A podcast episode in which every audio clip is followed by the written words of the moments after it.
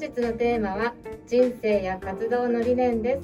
それでは NC 比嘉さんお願いします。今日もあなたにイノベーションよろしくお願いします。皆さん今日はですねなんと県外からえー、ゲストの方お越しいただいています、えー、岡山県現在在住でですね、えー、アプリ制作運営管理編集サポート SEO 分析などをですね、えー、中心に行っている株式会社シットルで代表取締役をされています大木和正さんにお越しいただいてます。よろしくお願いします、はい、よろしくお願いします。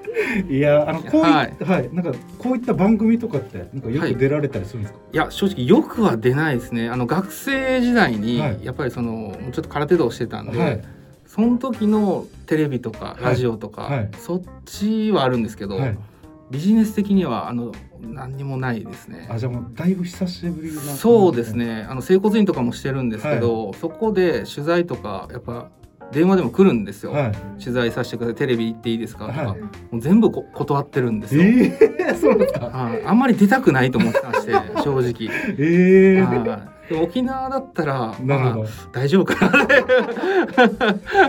皆さんお聞きしましたか？あのスーパープレミアかもしれない。ですまあ、いろいろ4日間あのー、はい、まあいろいろですね大きさね掘り葉掘り、はい、お話を伺えればなと思いますので、よろしくお願いします。ぜひ楽しみたいと思います。よろしくお願いします。はい。はい。というところでですね、はい、いつものように、えー、3つのポイントを私の方で付けさせていただきました、まず1つ目人とのつながり。2つ目に経営3つ目に集客。この3つがポイントかなというふうに感じました。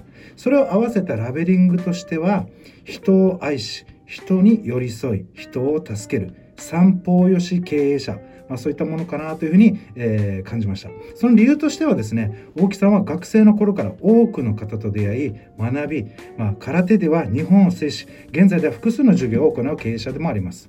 その大木さんは現在たくさんの人と関わりつながり皆様の集客に関する悩みの手助けをしたい、まあ、そういった思いで精力的に授業を展開されていてその根底には他事業者お客様など関わる他者を支えたいという強い思いを感じます。その大きさはまさに人を愛し人に寄り添い人を助ける三方よし経営者だと感じこのようなラベリングをつけさせていただきました。大丈夫ですか？ありがとうございます。僕いりますかね？全部言ってもらった感じしますけど。いやいやいやどうも大丈夫ですか、はい、あのこれはあの全部あの読ませていただいてあなるほど感じた自分の主観なので。僕いらんぐらい全部言って言ってくれた感ありますけど。いやいや、はい、こっからこっからですあこっから？あ全然もう全然はいということであの、はい、今日のテーマですね。はい。え人生活動の理念なんですけどもまあいろいろ書かれてた中でパッとあのこのこのポイントが大事なのかなと思ったんですけど、はい、さっきも言ったんですけどたくさんの人と関わってつながり、皆様の集客に関する悩みを助けたいという、はいはい、そういったもの言葉に、ね、集約されてるなと思ったんですけど、はい、この理念に至った経緯ってどういった感じそうですね。もともとが、えっと、本当に、えっと、今整骨院の、うんまあ、プレイヤーとしても働いてますしまだ。はいえーと、実際経営も何店舗かさせてもらったりアロマサロンの経営とか、はい、女性専用のアロマサロンしたりしてるんですけど、はい、その中でやっぱりこうやっぱりビジネスするにあたって、うん、もう集客がほんほんと全てだな、まあ、売り上げが絶対いるんですけど、うん、集客が全てでそこがうまいことを、えー、生き出した時にやっぱ周りからやっぱどうやってやってるの教えてっていう形がすごい多かったんですよ。はい。でそこはもう、えっと、し知り合いとかに含めて、もう無料で全部教えてたんですけど、みんな喜んでくれてたんですね。それで売り上げが上がると。それを定期的にこう、ね、勉強会とかセミナーっていう形で開催してやってたんですけど、それを今回ビジネスという形にしたっていうことが経緯ですね最初は。あじゃあもともとビジネスっていうのは自分の範疇だけそうです範疇だけでみんなに教えて、まあ、喜んでもらってたんで、はい、えー、そこをちょっと広くしてるっていう感じでもう本当に地元の周りだけで知ってるメンバーに教えてるっていう感じだったんですけど、はい、これあれなんですか？そのノウハウっていうのは、あの、うん、えー、っとそう整骨院というか、えー、そうですね。その前に不動産、はいあそうですね、の方に携わってたところの、まあ、ノウハウとかもちょっとそうですね。結局あの大学卒業して整骨院もそもそもやりたかったんですけど、はい、いきなり整骨院の先生になってもやっぱ普通の先生になっちゃうんで、うん、やっぱあの営業のノウハウをちょっとし、やっぱ学びたいなと思って、営業のノウハウを学ぶためには、やっぱり一番高いものを売りたいと。その営業なんかしたことなかったんで、はい。大学生だったんで。でそれが、えっと、就職活動した時に一番高い商品っていうのが不動産だったんですよ。アパートとかマンションを建てませんかみたいな、はい。そこの営業だったんですけど、その営業を、えー経て整骨院になった時に、うん。結構整骨院の先生ってもうあの待ってるだけの人が多いんですよ。うん。まあ、お客さん患者さんか患者さんが来てくれるんで、はい。はい。アロマサロンとかもお客さんがもう来てくれるので、待ってるだけでせ攻める営業みたいなのあんまなかったんですようね。ん。それをやってるとやっぱ自分の、えー、と整骨院とかアロマサロンには、うん。ある程度やっぱ集客力がついてきて、はい。周りあんましないので、はい。じゃあ周りからしたらなんであそこだけ例えば今回のコロナ禍でも、うん。なんであそこだけいっぱい人がいるのとか、うん。まあ、やったら売り上げがなんであそこだけ上がってるのって声が、うん。まあ噂が広まって勉強しに来てみたいなことうもん。多かったので、まあ、そこからですね最初は。うんこれですね。あうん。のすごいやっぱり今回自分読ませていただいた中で一つのやっぱりなんかこの疑問っていうのがそこだったんですけど、はいはいはい、その大学時代にその経営学を専攻されてあそうですね。大学は経営学部ね、その中ではい。まあ、不動産を選、えー、とまずっていうところだったんですけど、はいはい。この経営学っていうところが、はい、いなぜ選んだのかなっていうところやそもそもははいその整骨院云々じゃなくて、自分でやっぱビジネスしたいっていうのはやっぱあったんです。もともとあったんですけど、はい。えっと、何をしたらいいかっていう部分うん。がやっぱ大学生の頃はもうすごい悩んでまして、自分が何し何者なのかとか、うん。何をしたいのかやっぱ自分でしたいけど何をしたらいいのかっていうの全く分からなかったんですね。ん。で大学2年生ぐらいの時に最初えっ、とその少子化になるけど結局2人、えー親お父さんお母さんがうん。働きに出るから子供が預かるとこがないとか保育園が足りないとか、幼稚園足りないっていうのを、はい。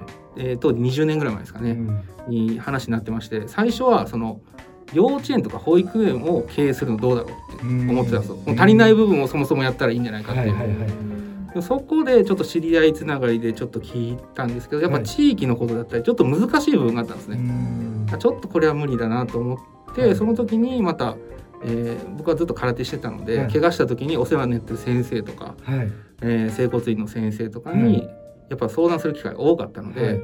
そこでやっぱ自分が通ってきた道でもあるんで、はい。そこで整骨院っていうのはちょっと合致したっていう、今まで通ってきた道とお世話になってる部分と、自分が経営したいっていう部分と、そこをずっと見てきてるので選手と、選手の時にですね。はい。そこが、ま、あの合致して、はい。あこれやっていうのがこうえー大学2年生の時ですね。大学2年生の時にはい。そういった流れっていうか。そうです。流れを一回全部組みましたね。何年後に何したいみたいな感じなのは一回組んでって感じですね。これあの空手ですごいこの、うー成績を残してた時っていうのは、はい。大学とか高校とかその辺なんですか？そうですね。えっと、もう中学2年ぐらいまでは本当に県でも1回戦負けぐらいのめちゃくちゃ弱かったんですよ。はいはい。でまあ本当ずっと努力してたら、はい本当報われるってよく言うんですけど、はい。本当にずっとち小2ぐらいからずっとやってまして、はい。で中2の時に、えっと、初めて県大会優勝したんですよ。はい。で今度全国大会なんですね。で全国大会行ったら全国で2位になったんですよ。はい。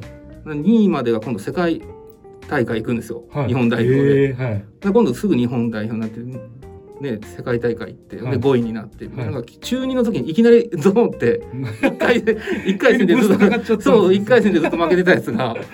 急に日本代表になったんですよね。そこぐらいからですね。あじゃあもうその早い段階で、はい。い、ろんなその多くの経験ししてたっていうの多分あるのかなと思ってななのでここの大学の時うに、ん、あのその次のなんか、えー人生のライフステージじゃないですけど、はいはい。なんかみなんかだからその多分、えーこれだけ、えー空手でも普通だったらなんか指導者とかもあるじゃないですか。ああはいはいはいはい。だからそこがすごいちょっと引っかかってた部分があって、ね。